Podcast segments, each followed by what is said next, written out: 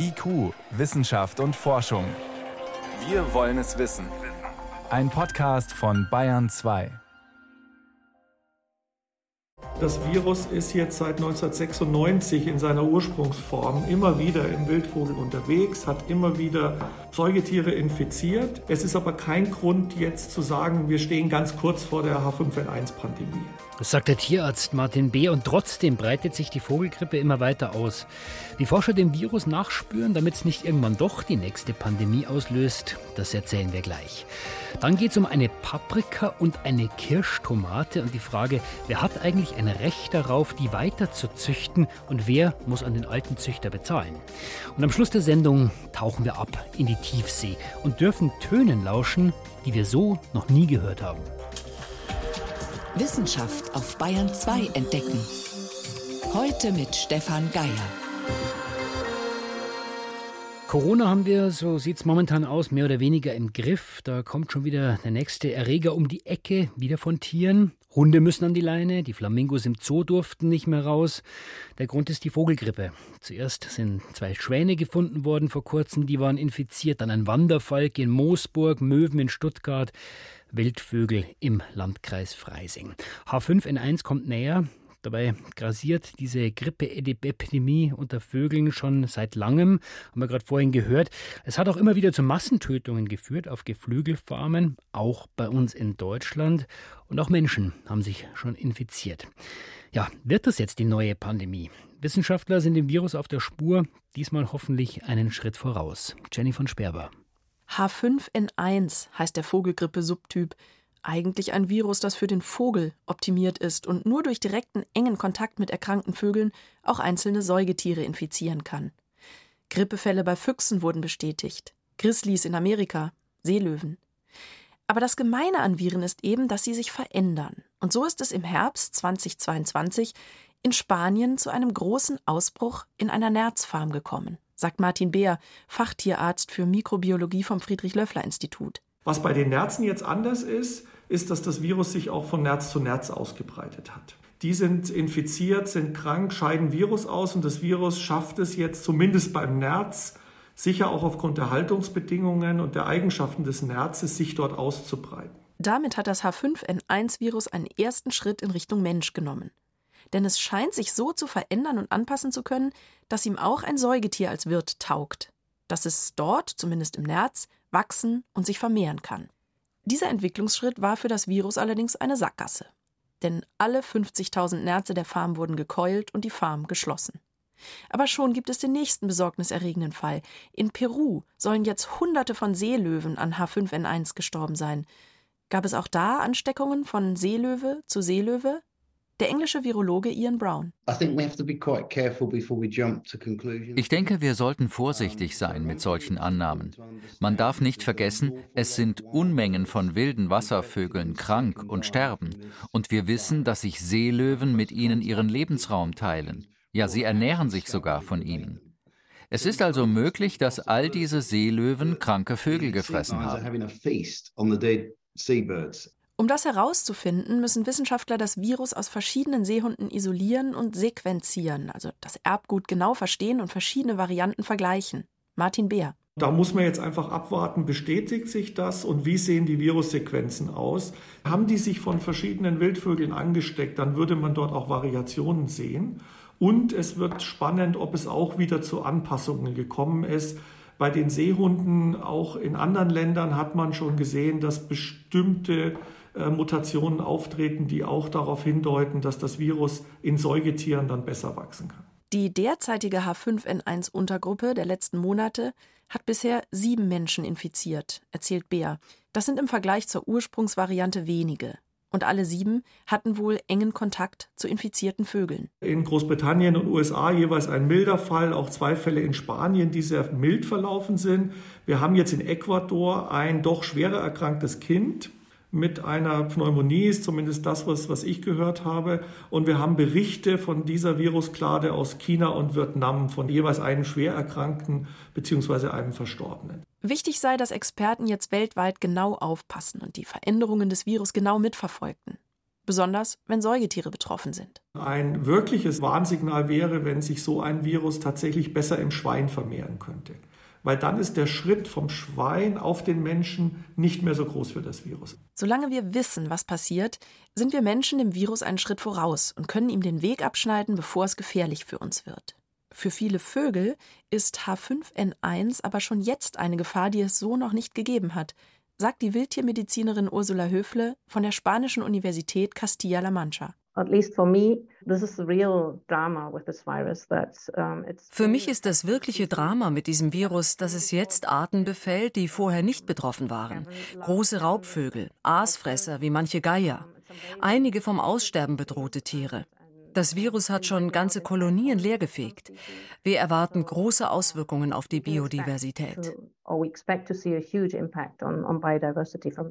Und das schadet letztendlich auch uns Menschen, wenn die wenigen intakten Naturräume, die wir noch haben, durch grassierende Krankheiten weiter kaputt gehen. Nochmal, Ian Brown. Ich glaube, das ist wirklich eine große Sorge, dass das Virus schon so weit nach Südamerika vorgedrungen ist, dass es vielleicht sogar die Antarktis erreichen könnte. Denn dieses Virus scheint so ziemlich jeden Vogel befallen zu können, der ihm in den Weg kommt. Die gute Nachricht ist, Martin Beer würde das Risiko, dass H5N1 zur nächsten globalen Epidemie für Menschen wird, bisher immer noch als gering einschätzen. IQ, Wissenschaft und Forschung gibt es auch im Internet. Als Podcast unter bayern2.de. Wenn man eine Pflanze züchtet, sagen wir mal eine neue Paprika, dann kann man darauf in der Europäischen Union eigentlich kein Patent anmelden. Und trotzdem ist jetzt was äh, Sonderbares passiert. Aktivisten der Gruppe No Patents on Seeds haben Einspruch gegen eben ein solches Patent eingelegt, und der ist abgelehnt worden. Das Patent, das stammt aus der Zeit vor 2007 und jetzt bleibt es bis 2027 in Kraft. Das heißt, jeder, der die Züchtungsmethode dieser Paprika nutzen will, der muss zahlen. Lizenzgebühren an den Agrarkonzern Syngenta. Und das, obwohl die Politik ja eigentlich sagt, solche Züchtungen sollen offen sein, also ohne Patent, ohne Lizenzgebühren. Renate L. verfolgt den Streit für uns. Renate, bevor wir mal in diesen politischen Widerspruch genauer reinschauen, erstmal grundsätzlich ins Reich dieser Züchtungen. Was ist denn das Besondere an dieser Paprikapflanze? Die ist resistent gegen bestimmte Schädlinge. Und das ist sie dank der Gene einer wilden Paprikapflanze aus Jamaika. Diese Wildpaprika, die wurde von Wissenschaftlern gesammelt und landete schon 1976 in einer niederländischen Samenbank. Und von da hat sie Syngenta bekommen, zur freien Verfügung. Die Samenbank ist ja nicht kommerziell, sondern die gehört zu einer Universität. Und damit hat Syngenta dann eine neue Sorte gezüchtet, die eben auch gegen diese Schädlinge resistent ist. Also wenn ich Patent höre, dann denke ich jetzt erstmal an eine Erfindung. Wo ist denn da dann die Erfindung? Da wurde tatsächlich gar nichts erfunden, sondern einfach eine Pflanze gezüchtet. In dem Streit um das Patent geht es um einen zentralen Begriff und der heißt im Wesentlichen biologische Verfahren. Mhm. Also keine Gentechnik, sondern Pflanzenzucht, wie wir sie uns landläufig vorstellen. Man kreuzt zwei Pflanzen und prüft, welche Nachkommen die Eigenschaft haben, die man gern hätte. Mit denen macht man weiter. Ja, mit denen macht man weiter. Man muss das erst prüfen, indem man die Nachkommen aussät und wachsen lässt und dann die Früchte probiert und zum Beispiel schaut, ob sie anfällig sind für die Schädlinge. Das klingt nach einer relativ langwierigen Angelegenheit. Das ist auch langwierig. Deswegen prüft man das heutzutage gern, indem man sogenannte Markergene sucht. Das, das musst du uns genauer erklären, Markergene. Ja, das sind Gene, die immer da sind, wenn auch die gewünschte Eigenschaft da ist. Also das ist, als würde man in einem Dorf das Wirtshaus suchen und in Richtung Kirchturm fahren, weil das Wirtshaus für gewöhnlich neben der Kirche steht. Das heißt, wenn das da ist, ist das andere auch da. Genau, das ist also eine technische Methode, mit der man den Züchtungserfolg schneller überprüft, als wenn man alles einzeln aussät. Das ist aber seit Jahrzehnten schon Standard, um die Züchtung Züchtung eben zu beschleunigen. Und Syngenta hat nur die passenden Markergene identifiziert. Trotzdem ist es aber ein im Wesentlichen biologisches Züchtungsverfahren. Keine Gentechnik, also nicht patentierbar. Das hat ja die EU 2017 beschlossen. Und jetzt sind wir wieder bei dieser Verhandlung von gestern. Wie kann es dann sein, dass das Patent jetzt trotzdem gilt? Weil es schon lange vor 2017 erteilt wurde. Das ganze Widerspruchsverfahren hat sich so lange hingezogen und die Beschwerdekammer des Europäischen Patentamts sagt, hier gilt noch das alte Recht. Und das heißt, Wer die Technik kommerziell nutzen will, die Syngenta für die Züchtung der Paprikasorte angewendet hat, also die Markergene, muss Syngenta um Erlaubnis fragen und Syngenta kann dafür auch Gebühren verlangen. Das gilt also nicht nur für diese eine Paprikasorte. Nein, einzelne Sorten sind in Europa nicht patentierbar, sondern nur Techniken oder Methoden. Gehen wir mal davon aus, man würde dieses Patent aufheben. Was würde denn dann gelten? Ohne das Patent wäre die Sorte oder das geistige Eigentum von Syngenta auch nicht ungeschützt, denn dann greift das Sortenrecht. Und das ist ganz anders gestrickt. Sortenrecht heißt? Nehmen wir mal an, wir beide wären Profi-Gemüsegärtner. Klingt gut. Und du hättest eine besonders leckere Kirschtomate gezüchtet. Sagen wir, die heißt Stefans kleine Süße. Mhm. Wenn ich die jetzt anbauen will, kaufe ich das Saatgut bei einem Profi-Saatguterzeuger und du bekommst dafür Lizenzgebühren, 25 Jahre lang. Wenn ich Geld sparen will, hebe ich mir von meinen Tomaten Samen auf, dann zahle ich eine verringerte Lizenzgebühr an dich. Bis dahin ist ja eigentlich noch kein großer Unterschied jetzt zum Patent. Nee, bis dahin nicht, aber der große Unterschied zum Patent ist, ich darf mit deiner Tomate eine neue Sorte züchten. Wenn ich zum Beispiel sage, die ist lecker, aber sehr klein, ich will mehr Ertrag von jeder Pflanze, ich kreuze sie mit einer Pflanze, die größere Früchte hat, und so fünf bis zehn Jahre später habe ich eine neue Sorte, nennen wir sie Renates große Süße. Das darf ich. Das nennt sich Züchterprivileg. Dafür muss ich auch nichts an dich bezahlen und muss dich auch nicht um Erlaubnis fragen. Das heißt, dieses Sortenrecht würdigt im Wesentlichen die Leistung dessen, der gezüchtet hat. Ja, das ist das Tolle am Sortenrecht, finde ich. Es schützt einerseits das geistige Eigentum, Andererseits ermöglicht es aber auch Fortschritt und Kreativität in der Pflanzenzucht. Jetzt hast du vorhin gesagt, Renate, dass seit einem EU-Beschluss 2017 sowas wie dieses Patent auf die Paprika von Syngenta nicht mehr möglich ist. Heißt das, sowas wie der Streit darum sollte zumindest dann in Zukunft auch nicht mehr vorkommen? Nee, sollte es eigentlich nicht. Aber die großen Firmen versuchen das zu umgehen, indem sie in den Patentantrag Dinge schreiben wie wir haben diese und jene Technik verwendet. Technik ist das Codewort. Denn im Wesentlichen biologische Verfahren, auch mit Markergenen, sind eben nicht patentierbar. Mhm. Also sprechen Sie in Patentanträgen von Gensequenzen. Das klingt schon mal technischer. Oder Sie sagen, wir haben technische Methoden angewendet, wie die Bestrahlung mit UV-Licht, um zufällige Mutationen zu erzeugen. Das ist aber auch eine uralte Methode. Da schaut man dann, welche Eigenschaften entstanden sind und sucht sich die passenden raus und züchtet mit den ausgewählten Pflanzen weiter. Das fällt in der EU unter normale, also im Wesentlichen biologische Züchtung Unzählige Sorten sind schon so entstanden. Und das fällt dann alles unter dieses Sortenrecht und dann darf jeder hingehen und damit weiterzüchten? Ja, ohne Einschränkungen. So sollte es sein. Das heißt, was lernen wir jetzt eigentlich daraus? Das Europäische Patentamt entscheidet eher im Sinne der Unternehmen, obwohl die Politik eigentlich was anderes will? Bei allen Fällen aus der Zeit vor 2017 wird es wohl so laufen, wie diesmal mit der Paprika, mit der Begründung, für die gelten noch die alten Regeln vor 2017. Mhm. Spannend wird es, wie das Europäische Patentamt über neue Anträge mit, man muss es wohl so nennen, Pseudotechnik-Argumenten der Firmen entscheidet. Ob sie dann sagt, klingt nur technisch, ist in Wirklichkeit aber ganz normale Pflanzenzucht ein überwiegend biologisches Verfahren und deshalb nicht patentierbar. Denn die Politik hat sich da eindeutig positioniert. Sie sagt, für sowas gilt das Sortenrecht, das das geistige Eigentum ja auch schützt, aber trotzdem ermöglicht, daraus wieder was Neues zu züchten. Das Europäische Patentamt hat den Einspruch gegen ein Patent auf eine Paprikasorte abgewiesen. Das Unternehmen hat gewonnen, weil das Patent aus einer Zeit vor der jetzt geltenden Regelung stammt. Aber in Zukunft sollen solche Patente eben nicht mehr vergeben werden und neue Züchtungen damit freier zugänglich werden. Vielen Dank für diese Hintergründe, Renate L. Gerne. Bayern 2. Wissenschaft schnell erzählt. Das macht heute Helmut Nordweg. Helmut, es geht um Dürreperioden und was die Bäume darüber erzählen. Ja, erinnern wir uns mal zuerst an die Sommer 2015 bis 2018. Da hat es kaum geregnet. Da ist oft die Klimaerwärmung als Ursache vermutet worden. Und jetzt haben Forscher des Geoforschungszentrums in Potsdam aber gezeigt, solche Perioden hat es in Europa immer wieder gegeben. Zeitweise sogar häufiger als jetzt, also zum Beispiel mehrmals Ende des 17. oder Anfang des 18. Jahrhunderts. Und das weiß man von Bäumen? Ja, das zeigen die Analyse von Jahresringen der Bäume. Mhm. Die werden ja nicht nur dünner, wenn es trockener wird, sondern bei denen verändert sich noch was anderes, und zwar das Verhältnis der Atomarten. Also konkret ist zum Beispiel mehr schwerer Kohlenstoff drin als bei feuchtem Wetter. Also ist einfach anders zusammengesetzt. Ja, genau. Und die gleiche Methode ist übrigens auch außerhalb Europas angewandt worden. Auch da gab es immer wieder mehrjährige Dürren, zeigen die Daten etwa in der heutigen Türkei um das Jahr 1200 vor Christus. Also so alt werden keine Bäume, aber man hat immerhin Holzwerkstücke so analysieren können.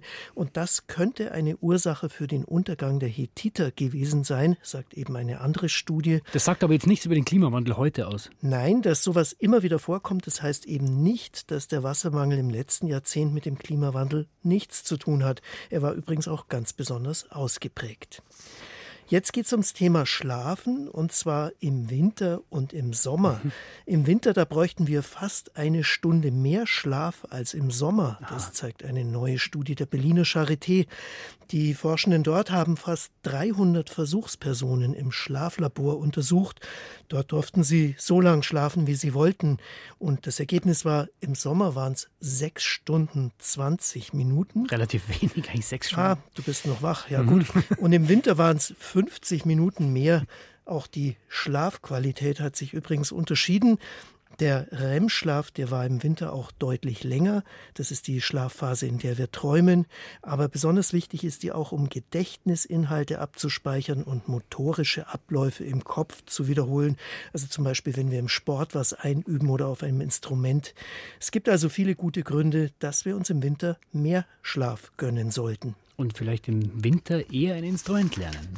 Auch das. Jetzt geht es zum Schluss noch auf den Mond und in der Nähe von seinem Südpol, da liegt ein Berg mit einem flachen Gipfel, der ist immerhin gut 6000 Meter hoch und die Internationale Astronomische Union, die hat ihn jetzt benannt und zwar Mons Muton. Wer ist Mons? Wer ist Muton? Mons bedeutet Berg und Muton, das ist Melba Muton, eine Mathematikerin, ziemlich vergessen.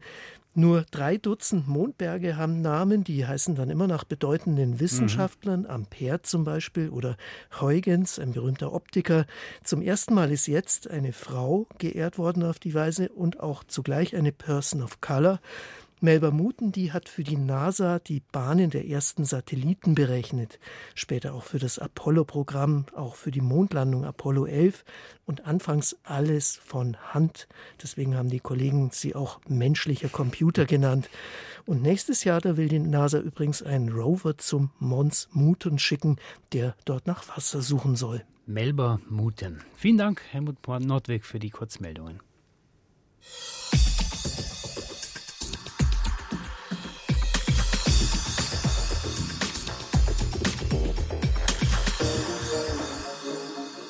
Was passiert eigentlich, wenn Wissenschaft auf Kunst trifft? Also irgendwie das Rationale, das Überlegte, die Theorie trifft auf Kreativität und den Mut zu spielen.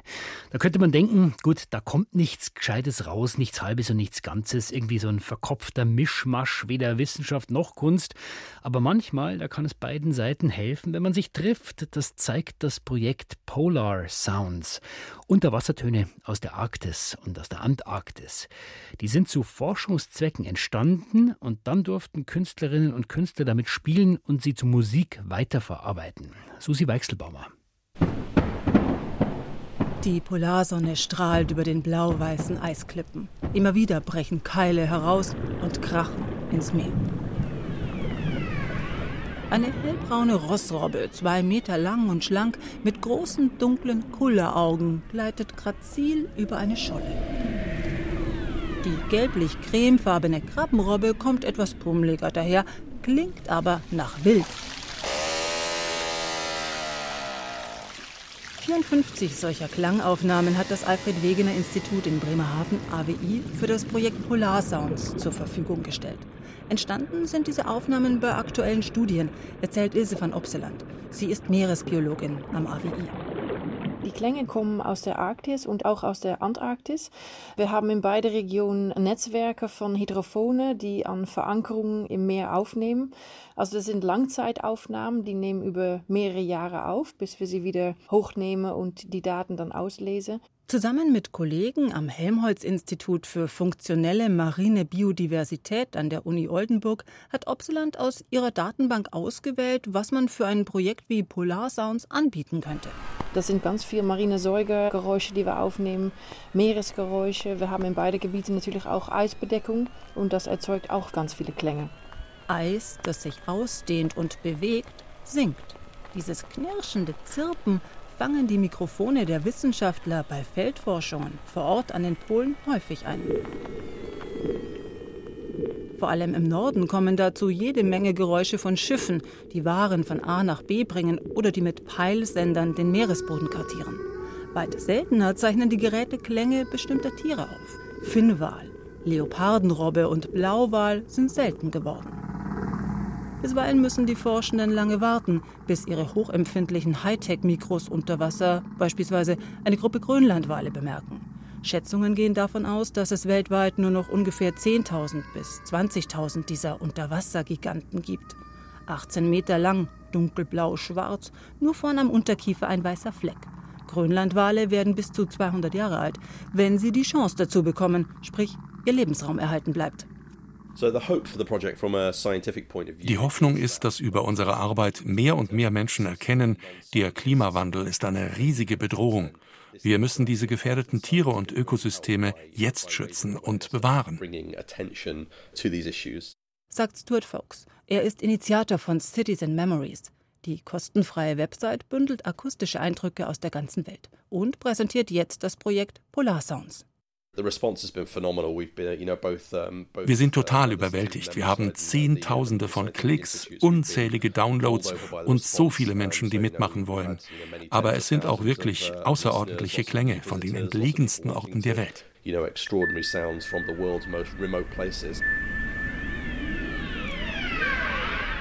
Auf der Internetplattform Cities and Memories sammelt Stuart Folk Sounds von überall her.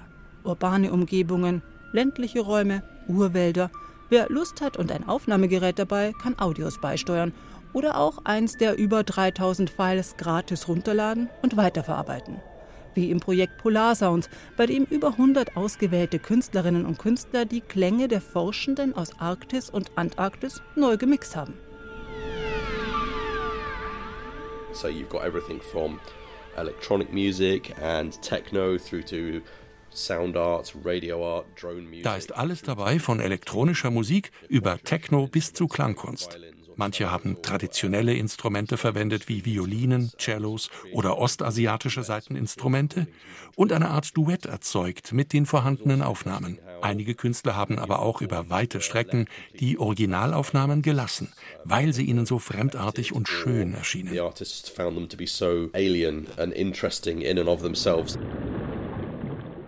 So seien viele großartige Stücke entstanden, freut sich Fox. Betont aber, in erster Linie geht es bei dem Projekt darum, Bewusstsein zu schaffen für die Einzigartigkeit und Verletzlichkeit polarer Lebensräume. Dass das über das Zuhören besonders gut funktioniert, kann Biologin van Opseland bestätigen. Schall breitet sich in den Ozeanen kilometerweit aus. Fortpflanzungsgewohnheiten, Balzrituale und Migrationsmuster einzelner Arten kann man damit dem Meer ablauschen. Kameras und optische Geräte dagegen kommen im dunklen Wasser unter dem Eis schnell an Grenzen. Wir haben das ausprobiert auch mit Unterwasserkameras in einer Wedellrobbe-Kolonie. Da war die Sichtweite wirklich einige Meter nur.